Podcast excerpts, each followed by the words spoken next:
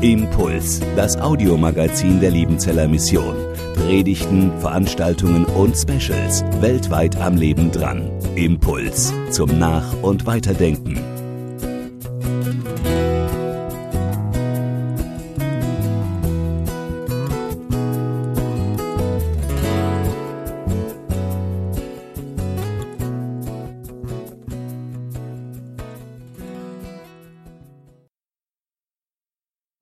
Einen schönen guten Morgen.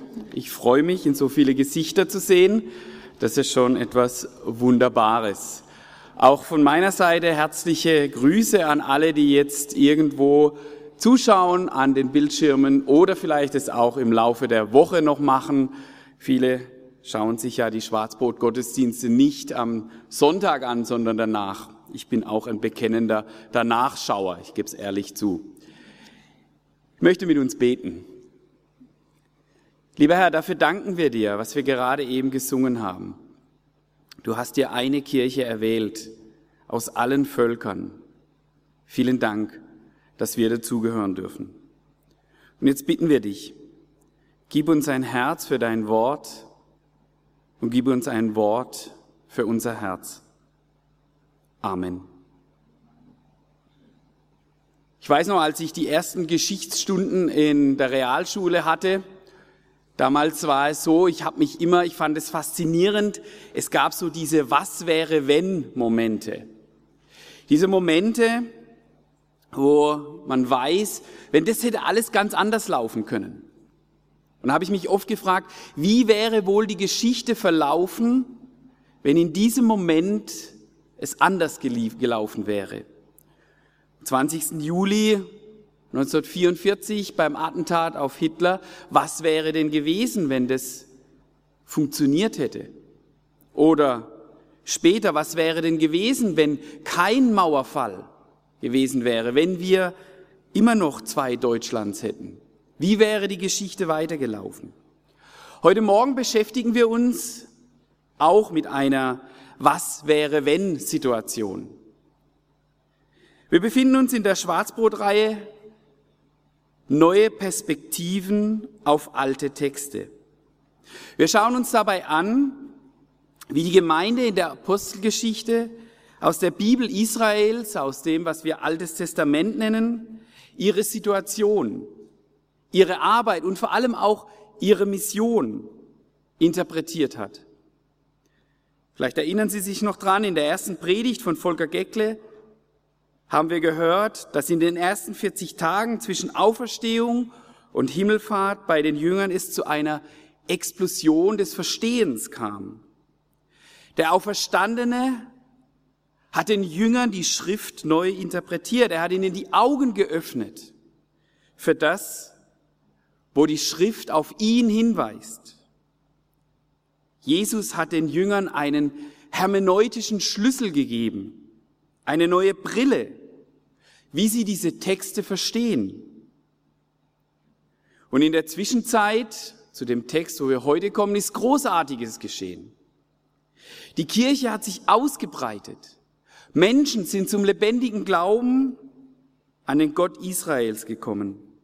In der Kraft des Heiligen Geistes sind bekannte und unbekannte Missionare ausgezogen, mal freiwillig, mal weniger freiwillig und haben das Wort weitergesagt. Juden haben ihren Messias kennengelernt. Samaritaner haben Jesus Christus als ihren Herrn angenommen.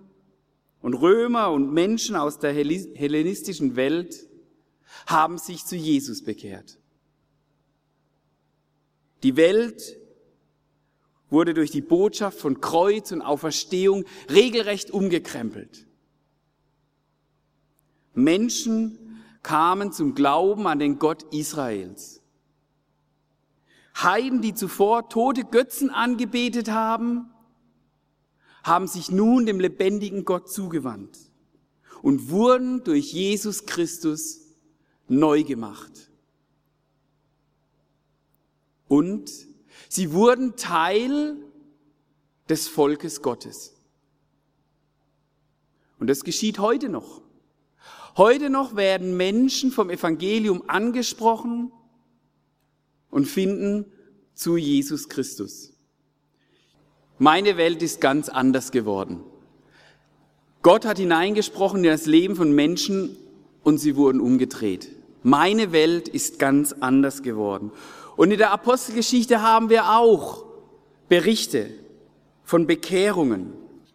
Texte, bei dem es jedem Missionar das Herz höher schlagen lässt. Petrus verkündet dem Römer Cornelius und den Menschen in dessen Umfeld die frohe Botschaft von Jesus Christus. Apostelgeschichte 10. Und diese Menschen erhalten den Heiligen Geist.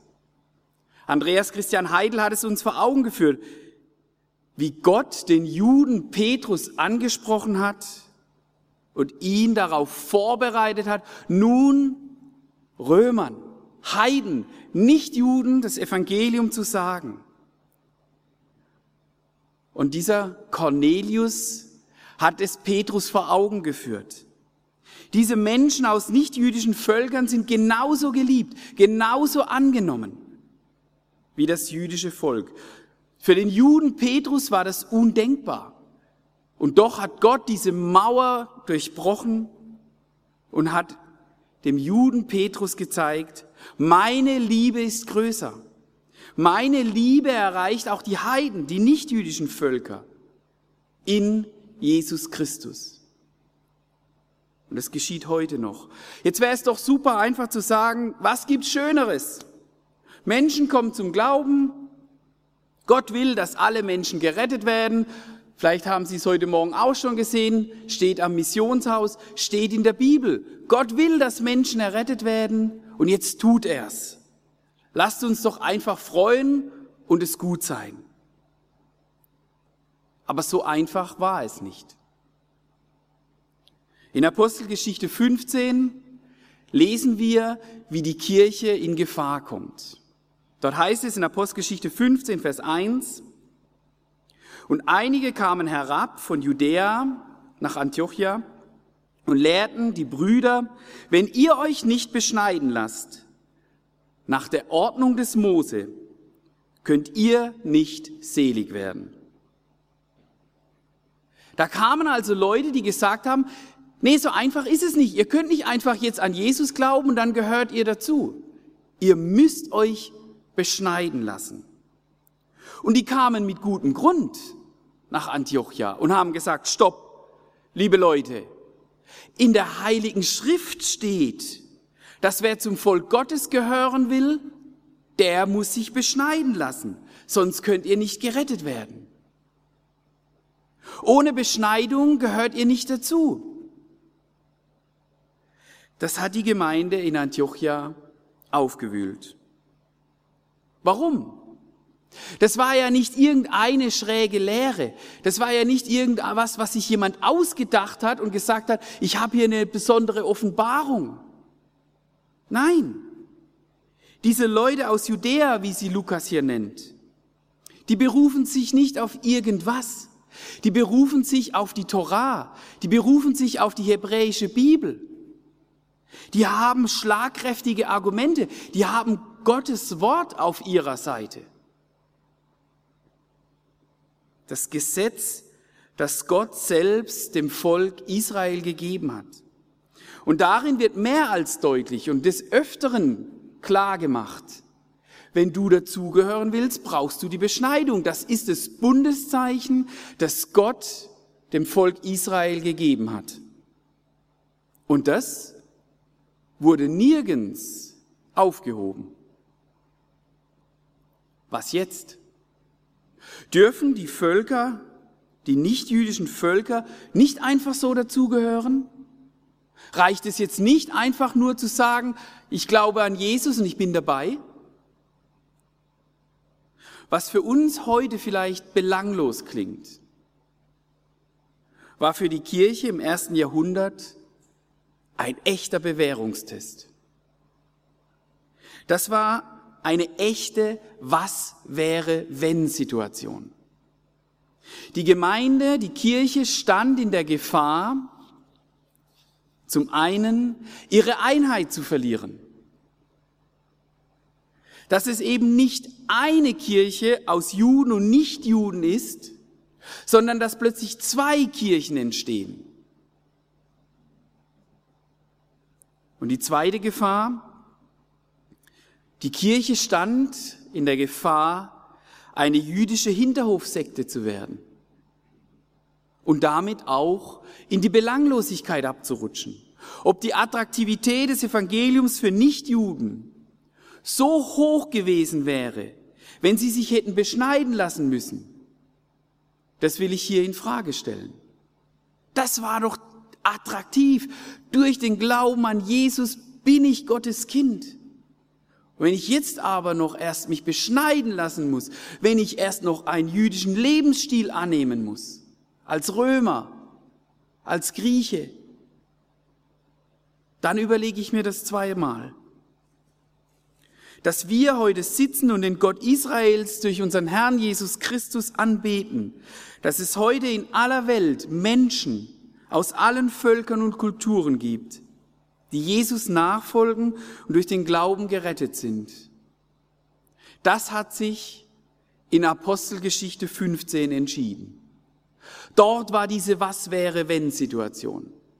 Dort hat die Kirche die Entscheidung getroffen. Und ich lese uns aus Apostelgeschichte 15 die Verse 6 bis 18. Da kamen die Apostel und die Ältesten zusammen, über diese Sache zu beraten. Als man sich aber lange gestritten hatte, stand Petrus auf und sprach zu ihnen, ihr Männer, liebe Brüder, ihr wisst, dass Gott vor langer Zeit unter euch bestimmt hat, dass durch meinen Mund die Heiden das Wort des Evangeliums hören und glauben. Und Gott, der die Herzen kennt, hat es bezeugt und ihnen den Heiligen Geist gegeben, wie auch uns. Und er hat keinen Unterschied gemacht zwischen uns und ihnen und reinigte ihre Herzen durch den Glauben. Warum versucht ihr denn nun Gott dadurch, dass ihr ein Joch auf den Nacken der Jünger legt, das weder unsere Väter noch wir haben tragen können? Vielmehr glauben wir, durch die Gnade unseres Herrn Jesus selig zu werden, auf die gleiche Weise wie auch sie. Da schwieg die ganze Menge still und hörte Paulus und Barnabas zu, die erzählten, wie große Zeichen und Wunder Gott durch sie getan hatte unter den Heiden. Danach, als sie schwiegen, antwortete Jakobus und sprach, Ihr Männer, liebe Brüder, hört mir zu. Simon hat erzählt, wie zuerst Gott darauf geschaut hat, aus den Heiden ein Volk für seinen Namen zu gewinnen. Und damit stimmen die Worte der Propheten überein, wie geschrieben steht. Amos 9, 11 bis 12. Danach will ich mich wieder zu ihnen wenden und will die zerfallene Hütte Davids wieder aufbauen und ihre Trümmer will ich wieder aufbauen und will sie aufrichten, auf dass die, die von den Menschen übrig geblieben sind, nach dem Herrn fragen. Dazu alle Heiden, über die mein Name genannt ist, spricht der Herr, der tut, was von Anbeginn bekannt ist. Wir haben hier zwei Reden und vier Redner. Petrus, Barnabas und Paulus machen einen Missionsbericht. Das kenne ich. Das habe ich auch gemacht. Man erzählt von dem, wo Gott gehandelt hat, man erzählt seine Erlebnisse, wie Gott Menschen gerufen hat. Das ist etwas Schönes. Von Petrus wird hier der Bericht ausführlicher berichtet. Er war der Fels, auf den Jesus seine Gemeinde baut. Er hat die Pfingstpredigt gehalten. Er war es, der in Apostelgeschichte 10 zum ersten Mal auch Nichtjuden das Evangelium gesagt hat und obwohl Petrus nie auf die Idee gekommen wäre, wurde genau er von Gott benutzt. Und darum jetzt dieser Bericht. Wir hören nochmal einen Rückblick, was Gott in der Apostelgeschichte getan hat. und wie das jetzt theologisch interpretiert wird. Petrus beschreibt, wie Menschen den Heiligen Geist bekommen ohne Beschneidung. Paulus und Barnabas werden hier nur am Rande erwähnt. Doch Gott hat so viele Zeichen und Wunder getan und das alles ohne Beschneidung. Jetzt müsste es doch eigentlich reichen. Schaut hin, Gott hat gehandelt, Gott hat Zeichen und Wunder getan, die haben den Heiligen Geist gekriegt. Halleluja. Jetzt müsste doch der Käse gegessen sein. Wir haben doch so viele Argumente. Macht doch die Augen auf. Ihr seht doch alles, wie Gott am Handeln ist. Petrus mit Paulus, der Held der Apostelgeschichte, das war eine Autorität. Die Wunder und Zeichen. Gott hat doch bestätigt, was wir tun. Was brauchen wir mehr? Jetzt müsste doch die Kuh vom Ei sein, die Beschneidung vom Tisch. Was brauchen wir noch mehr? Lasst uns es entscheiden, gut ist. Aber die Kirche brauchte mehr. Die Kirche brauchte noch einen Schritt mehr. Es ist großartig, wenn Männer und Frauen wie Petrus Verantwortung übernehmen. Wenn wir Zeichen und Wunder sehen und erleben, da erleben wir unser Glaube, Gott ist lebendig. Aber die Kirche brauchte damals und heute noch eine größere Autorität, brauchte noch einen Schritt tiefer, um diese Entscheidung zu treffen. Erfahrungsberichte sind toll. Sie ermutigen uns. Zeugnisse sind großartig. Sie helfen uns, neu wieder an Gottes Wirken zu erinnern. Aber Kirche in Gefahr brauchte mehr. Erlebnisberichte, auch Missionarsberichte, sind oft subjektive Wahrnehmung. Da haben wir was erlebt. Und es ist toll. Aber wir brauchen ein festeres Fundament als nur unsere subjektive Wahrnehmung, als nur das, was wir erlebt haben. Darum lässt Lukas diese Stelle eben nicht mit Petrus, Paulus und Barnabas enden. Darum lässt Lukas hier uns noch einen anderen Einblick gewähren, der noch tiefer geht. Jetzt tritt Jakobus auf und hält eine bemerkenswerte Rede. Warum Jakobus? Warum der kleine Bruder von Jesus? Warum war der jetzt noch wichtig. So oft tritt er in der Apostelgeschichte nicht auf.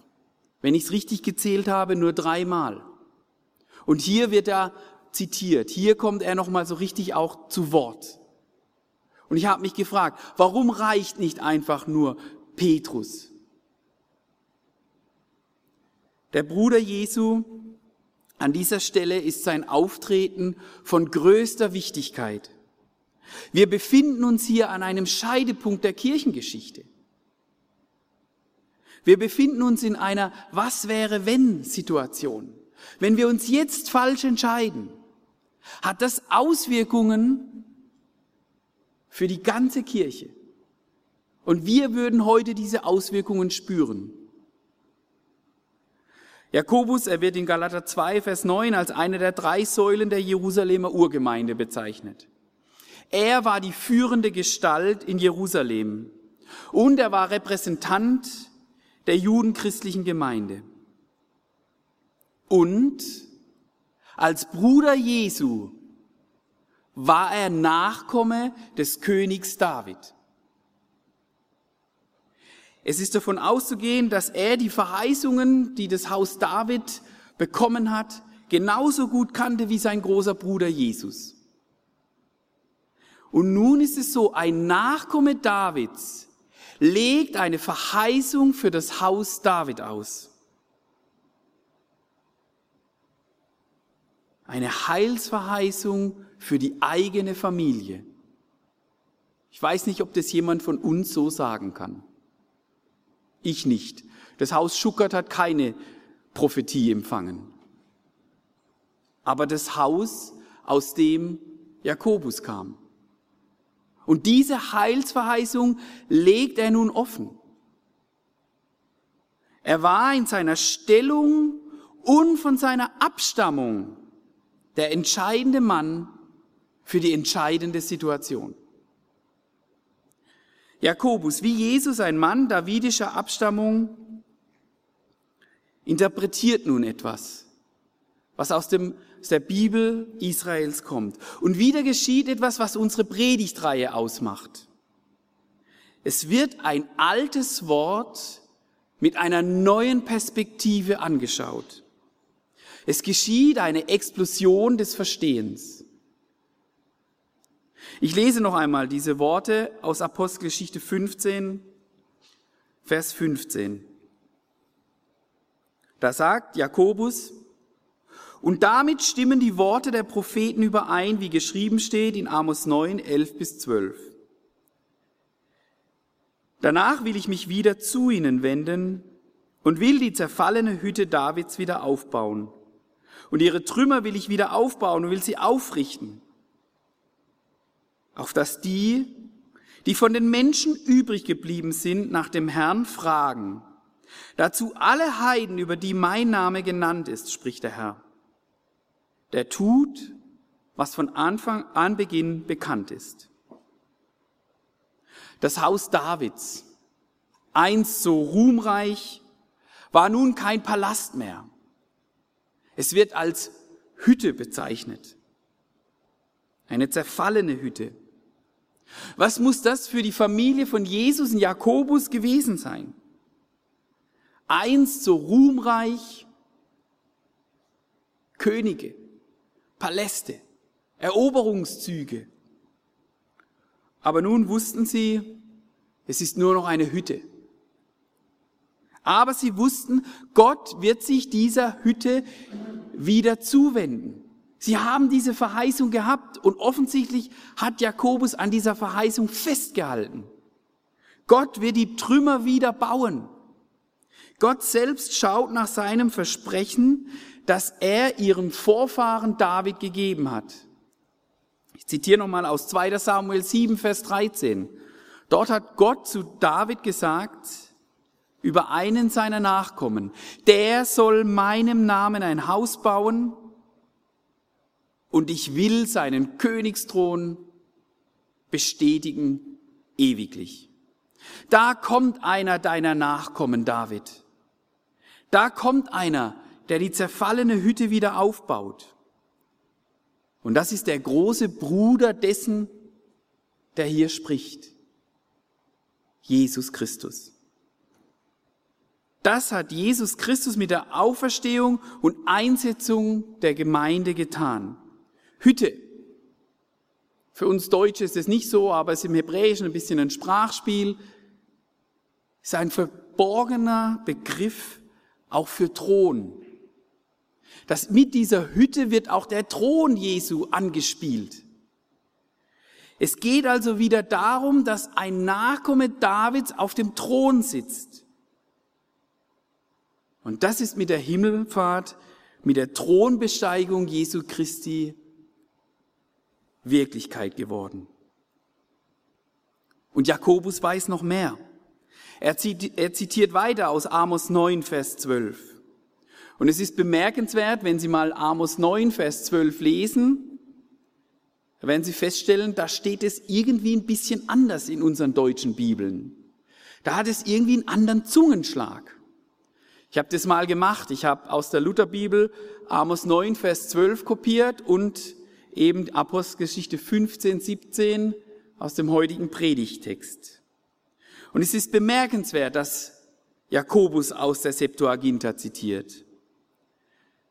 Wir vergleichen das mal. In Amos 9, Vers 12, da heißt es über das Haus Davids, damit sie in Besitz nehmen, was übrig ist von Edom. Also hier geht es um Besitz nehmen, hier geht es um Eroberung. Aber aus der Septuaginta, aus der griechischen Übersetzung des Alten Testaments zitiert Jakobus, und da heißt es, auf dass die, die von den Menschen übrig geblieben sind, nach dem Herrn fragen. Hier ist ein ganz anderer Zungenschlag. Jakobus greift hier auf, aber er zitiert nicht aus der hebräischen Bibel, sondern aus der griechischen Übersetzung der hebräischen Bibel. merken Sie den Unterschied? Merken Sie, hier geschieht eine Explosion des Wissens, des Verstehens. Hier ist nicht von Eroberung die Rede, dass das Haus Davids jetzt wieder Eroberungsfeldzüge losgehen. Die Septuaginta, diese griechische Übersetzung, verändert einen Eroberungsuniversalismus, also wir werden jetzt weiter wieder militärische Macht anbringen, in einen Bekehrungsuniversalismus. Hier geht es darum, dass Menschen nach Jesus fragen, nach Gott fragen, dass Menschen sich Gott zuwenden. Ein ganz anderer Zungenschlag, eine neue Perspektive auf einen alten Text, die von einem Mann ausgelegt wird, der diese Autorität dazu hat. Die Heiden werden nicht militärisch in Besitz genommen, sondern nach dem Herrn fragen. Jakobus zitiert aus dem Alten Testament mit einer neuen Perspektive. Er benutzt die Septuaginta, um darauf hinzuweisen, dass das jetzt zusammengehört. Die Errichtung des davidischen Throns und das Einfügen der nichtjüdischen Völker zum Volke Gottes. Die Erlebnisberichte allein haben nicht genügt. Es brauchte eine autoritative Auslegung dieser autoritativen Schrift des Wortes Gottes. Subjektive Wahrnehmung allein hat nicht gereicht. Es brauchte ein festeres Fundament. Gott war am Handeln. Das haben uns die Berichte von Petrus, Barnabas und Paulus gezeigt. Aber genügen da Beobachtungen, Erfahrungen, Erlebnisse? Nein, es braucht diese größere Autorität. Schließlich hatten die Leute aus Judäa, wie sie Lukas nennt, auch biblische Argumente. Aber der entscheidende Mann, ein Nachkomme Davids, tritt hier auf und zeigt eine neue Perspektive aus den alten Texten. Und damit bestätigt er auch die Berichte von Petrus, Paulus und Barnabas. Ja, das macht jetzt Sinn. Ja, Gott ist am Handeln. Gott ruft sich ein Volk aus Juden und Heiden, so wie wir es vorhin gesungen haben. Es gibt nur eine Kirche und Nichtjuden müssen nicht Juden werden, müssen sich nicht beschneiden lassen. Aber das wird nicht aufgrund von Wundern und Zeichen festgelegt, sondern durch eine von Gott geschenkte Verheißung. Ich glaube, es sind zwei Dinge, die uns dieser Text heute Morgen nochmal ganz besonders auch in unserer Zeit nahelegen will. Das erste, nichts Ungewöhnliches in Liebenzell, wir brauchen die Bibel. Gerade in Zeiten wie diesen, in denen alles im Umbruch ist, brauchen wir eine klare Orientierung aus den alten Texten. Wir brauchen es, dass diese alten Texte wieder aktuell in unsere Zeit sprechen. Durch sie spricht Gott selbst. Wir brauchen eine Perspektive aus den alten Texten, die in unserer Zeit heute aktuell ist. Erfahrungsberichte alleine genügen nicht. Wir brauchen die Autorität des Wortes Gottes. Gerade in Zeiten wie diesen, wo uns von allen Seiten so viel vorgeschrieben wird. Wo uns vorgeschrieben wird, wie wir zu denken haben, müssen wir uns anhand der alten biblischen Texte immer wieder neu korrigieren lassen und uns auf Gott ausrichten. Wenn Fernsehwerbungen, Nachrichten, sportliche Großereignisse für moralische Botschaften benutzt werden, wie ich jetzt über Sexualität, Familie und Gesellschaft zu denken habe, da will ich mich an der Bibel orientieren. Ich will fragen, wo gibt es ein Wort zu dieser Situation? Wo spricht Gott in unsere aktuelle Lage mit einem alten Wort? Und dann geschieht dieses Wunder immer wieder, dass wir neue Perspektiven aus den alten Worten gewinnen. Diese alten Worte sprechen neu und aktuell, weil sie lebendig sind. Und das Zweite, wir brauchen nur Jesus Christus. Die Frage bei diesem Schlichtungstreffen in Jerusalem, bei diesem Apostelkonzil, war, ob sich Nichtjuden den jüdischen Lebensstil annehmen sollen, um gerettet zu werden. Die Entscheidung war klar. Nein, das müssen sie nicht. Menschen werden allein durch den Glauben an Jesus Christus gerettet. Jeder Mensch kann in seiner oder ihrer Kultur Christ werden. Und was das für Menschen bedeutet, das haben viele von uns auf dem Missionsfeld erlebt. Das Evangelium verändert die Menschen und das Evangelium verändert Kulturen. Aber es gibt keine Schwelle, die zuerst überwunden werden muss. Wir brauchen nur Jesus. Ich muss mich nicht zuerst zu einer bestimmten Liebenzeller Kultur bekehren. Ich muss mich nicht zuerst zu einer bestimmten Form der Anbetung oder des Worships bekehren. Wir brauchen nur Jesus. Im Gegenteil, Paulus macht es im Galaterbrief so deutlich. Jesus plus Beschneidung macht die Gnade zunichte. Jesus plus funktioniert nicht. Jesus plus menschliches Zutun ist nicht Evangelium, sondern macht das gerade kaputt. Und das ist in einer Zeit, in der wir von allen Ecken und Enden moralische Vorschriften bekommen, erneut wichtig. Klimaschutz zum Beispiel ist gut und wichtig. Aber wir dürfen nicht in einen Modus verfallen, Jesus plus Klimaschutz. Was unser Heil zeitlich und ewig betrifft, hat alles Jesus Christus getan. Und das genügt. Und daran muss die Kirche weltweit und hier festhalten. Was wäre, wenn? Was wäre, wenn die Apostel damals anders entschieden hätten?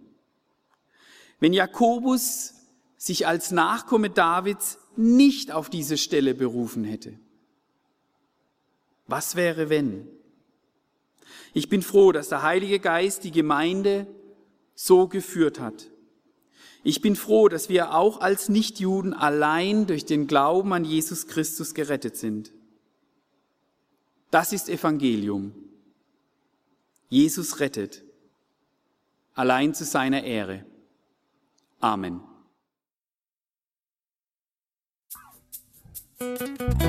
Impuls ist eine Produktion der Liebenzeller Mission. Haben Sie Fragen? Würden Sie gerne mehr wissen? Ausführliche Informationen und Kontaktadressen finden Sie im Internet unter www.liebenzell.org. Die Liebenzeller Mission produziert ebenfalls das Fernsehmagazin Weltweit am Leben dran. Informationen zur Sendung und zum Empfang gibt es unter www.weltweit-magazin.de.